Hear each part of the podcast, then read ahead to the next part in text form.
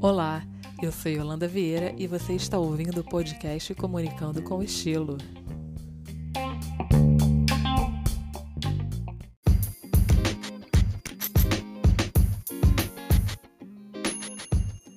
E hoje é sexta-feira, dia que todos estão com muita saudade de curtir um mega evento, uma mega aglomeração. Mas enquanto a pandemia não acaba, a gente vai se reinventando aos poucos. Para falar sobre como os profissionais dessa área estão se reinventando, a gente convidou Alexandre Fonseca. Seja bem-vindo, Alexandre. Olá, Yolanda e todos os ouvintes do podcast Comunicando com Estilo. Agradeço a oportunidade. Alexandre, o setor de eventos foi um dos primeiros a sofrer com a pandemia do novo coronavírus. As estimativas são que essa área movimente anualmente no Brasil mais de 209 bilhões de reais por ano. Para você, como que os profissionais de eventos podem se reinventar? Uma das maneiras que os profissionais de eventos podem fazer para se reinventar é eles entendendo o que, que é de mais importante para cada profissional de eventos que o evento tem para si. Por exemplo, vou falar de mim. Para mim, a leitura que eu fiz foi o que, que é mais latente, o que, que é mais importante, o que, que mais me atrai quando eu estou produzindo um evento. Para mim, é a geração de experiência que é, acontece no evento. Então, o que, que eu, foi a leitura que eu fiz? A leitura que eu fiz foi o que, que eu consigo manter de experiência que acontecia nos eventos presenciais, só que migrando para o online. Existe alguma ponte que seja possível fazer essa manutenção da experiência? E aí foi eu me afastar daqueles eventos que eu entregava, fazer uma leitura do macro e indo pro, mergulhando no micro para poder entender o que caracterizava cada evento. E cada evento vai ser caracterizado por uma experiência diferente, por uma experiência, uma entrega diferenciada. Então, uma vez feito isso, eu consegui entender que, tá, ok, é, uma coisa que eu não consigo, em hipótese alguma, replicar no online, no digital, nos eventos digitais, que é disso que a gente está falando aqui, é o contato. O contato humano eu realmente não consigo replicar, mas o convívio eu não só consigo replicar, como eu consigo potencializar. E aí tem uma chave importantíssima para a gente entender que hoje as pessoas estão convivendo muito mais do que antes.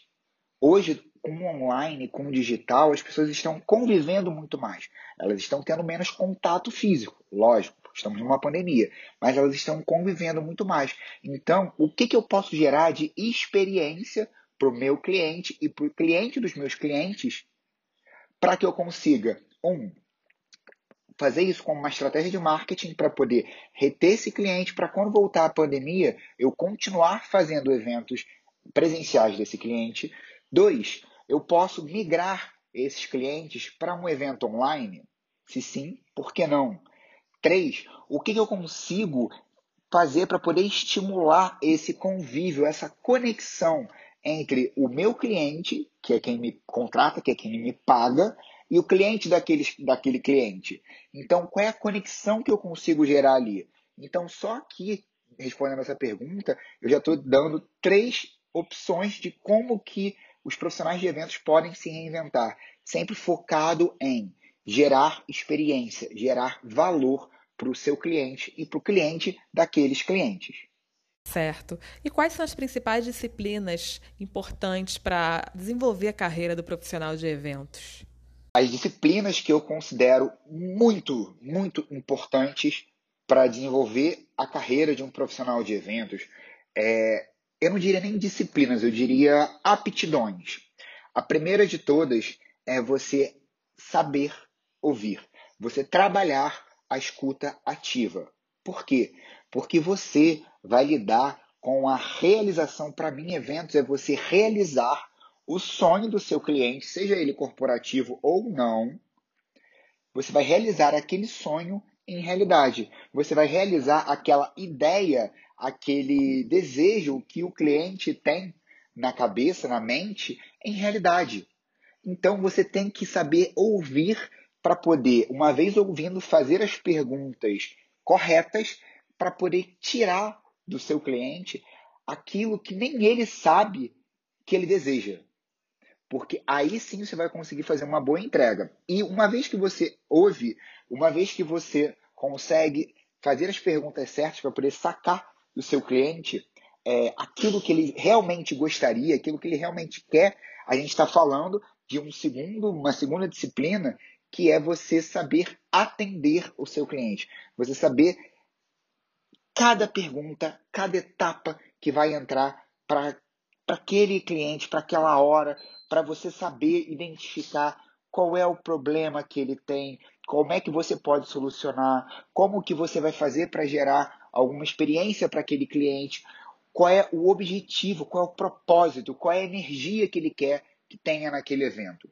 Uma vez que você tenha um bom atendimento, você tem que ter uma, uma boa capacidade de negociar.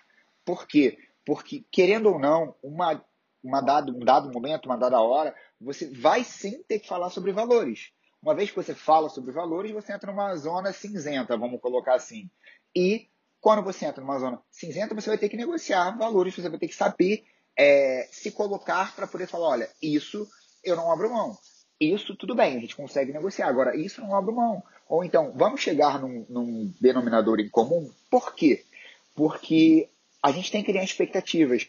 Porque se o cliente tem uma verba X e pede para você entregar 5X, não é possível. E se você promete aquilo, você está cometendo um erro, você está cometendo uma falha. Então, alinhar expectativas é você saber trabalhar a escuta ativa, saber atender, saber negociar e fazer esse alinhamento de expectativas, de experiências que vão ser geradas, que seria um, mais uma disciplina, mais um ponto que eu coloco como importantíssimo para a carreira de um profissional de eventos. E a outra, para a gente, tem outras muitas, mas para a gente sintetizar aqui, seria você trabalhar o seu relacionamento, as suas conexões. Por quê?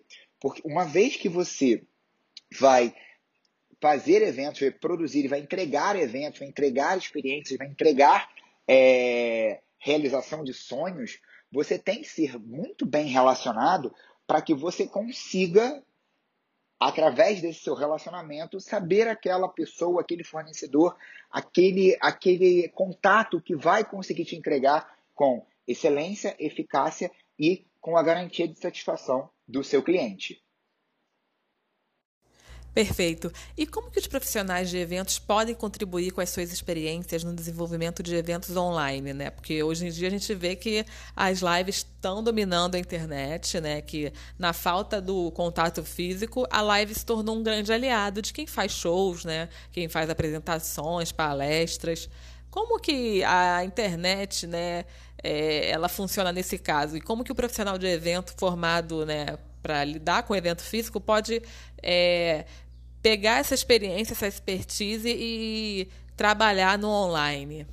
Existem diversas formas que o profissional de eventos podem contribuir para que as suas experiências sejam desenvolvidas em ambientes online, em é, formatos de eventos online. A primeira de todas é entender que eventos online nunca serão substitutos 100% do evento presencial. É, uma das coisas que eu mais falo é que quando esse período de isolamento, de pandemia, ele passar, a gente vai voltar, sim, a ter eventos presenciais, porém, os eventos online eles vão entrar como complementares. É como se a gente tivesse um diagrama da época da nossa, da nossa escola de matemática, um diagrama e outro aonde os eventos online eles vão entrar como interseção, como complementar entre o presencial e aquele, por exemplo, que não vai poder ir. Por exemplo, a gente está falando de eventos online, eles abaixam a barreira geográfica, por exemplo. Como assim? Antigamente, vou dar um exemplo aqui, que eu mesmo estava negociando. Eu estava negociando em trazer uma pessoa, um, um especialista em roteiro do Canadá para cá, para o Brasil. Olha o custo que isso gera, olha a logística que isso gera. Passagem aérea, hospedagem, transfer lá do Canadá até o, até o aeroporto, transfer daqui até a hospedagem, até o hotel onde ele vai ficar. Depois, se o evento não for nesse mesmo hotel, levá-lo até o, o, o lugar do evento. E sem contar que uma vez que você traz uma pessoa de fora para o seu país, para a sua cidade, você assina pela integridade física e moral daquela pessoa. Então você tem um risco jurídico muito grande uma vez que você, você importa, vamos dizer assim, esse convidado. Quando você faz um ambiente online, você tem essa vantagem que é a quebra de barreira geográfica. E uma vez que você quebra a barreira geográfica, você diminui, você desaba o seu custo. E você dá a oportunidade para pessoas que eventualmente não teriam aquele valor para poder pagar, porque o evento seria um custo maior, você dá oportunidade para essas pessoas participarem. Você dá oportunidade para não ter o limite também geográfico, né, agora falando de limite físico, aonde num salão de hotel, por exemplo, você estaria falando de 500 lugares em formato auditório. Online você não tem esse limite. Você pode extrapolar todos os limites. Então, é você entender qual é a experiência que aquele evento gostaria de ter. Ah, gostaria de ter um grande público? Então tá bom. Então você não tem barreiras. A experiência que você gostaria de ter é trazer um convidado de fora ótimo, você diminui seus custos. A experiência que você gostaria de ter, por exemplo, que eu já fiz, é no final daquele evento, a leitura que você faz é que no final daquele evento caberia colocar um brinde no final. Ok, você tem aí toda uma logística que a gente tem hoje em dia de aplicativos e de ferramentas online de logística que podem fazer chegar na casa de cada um, não importa a região onde more. Você pode fazer chegar uma garrafa gelada de um espumante, por exemplo, e todos recebendo ao mesmo tempo. Eu mesmo já fiz isso. Eu fiz uma análise do cenário de um evento presencial que tinha como característica comum em todos os eventos, se repetia, no final tinha um brinde com um espumante. Ok, então a gente migrou para o online, onde no final desse evento online eu fazia chegar na casa das pessoas com um prazo de 20 minutos de atraso entre uma casa e outra, chegava um espumante gelado. Então, as pessoas eram surpreendidas, tinha aquele fator uau, e as pessoas se lembravam, a gente construía memória com aquelas pessoas de que, nossa, aquele ambiente de interseção que tinha em todos os eventos presenciais foi mantido no online. Então as pessoas brindavam de forma online, utilizando todas as ferramentas que hoje em dia a gente tem, Zoom para fazer a, a as videoconferências, a gente tem o Log, o iFood, o Rap, que podem, o Uber Eats, que podem fazer essa entrega, ou mesmo se a gente estiver falando de uma entrega de uma logística um pouco mais rebuscada, a gente tem diversos outros, como DHL, Total Express, FedEx, e por aí vai. Os próprios Correios fazem isso. Só que, naturalmente, sem uma garantia de um prazo de entrega muito rápido. Mas é você utilizar da tecnologia que existe para o online, porém sempre tendo essa, esse feeling, essa sensibilidade de como você pode gerar essa experiência, principalmente ativando o fator sensorial para as pessoas. E sempre pensando, não é possível a gente manter 100% igual a experiência do presencial no online. A gente pode gerar experiências diferentes, complementares, mas não iguais. Perfeito, Alexandre. Muito obrigada pela sua participação. Espero que em breve os eventos presenciais né, voltem a acontecer e que a gente possa estar mais próximo. É isso. Para você ouvinte, até o próximo episódio do podcast Comunicando com Estilo.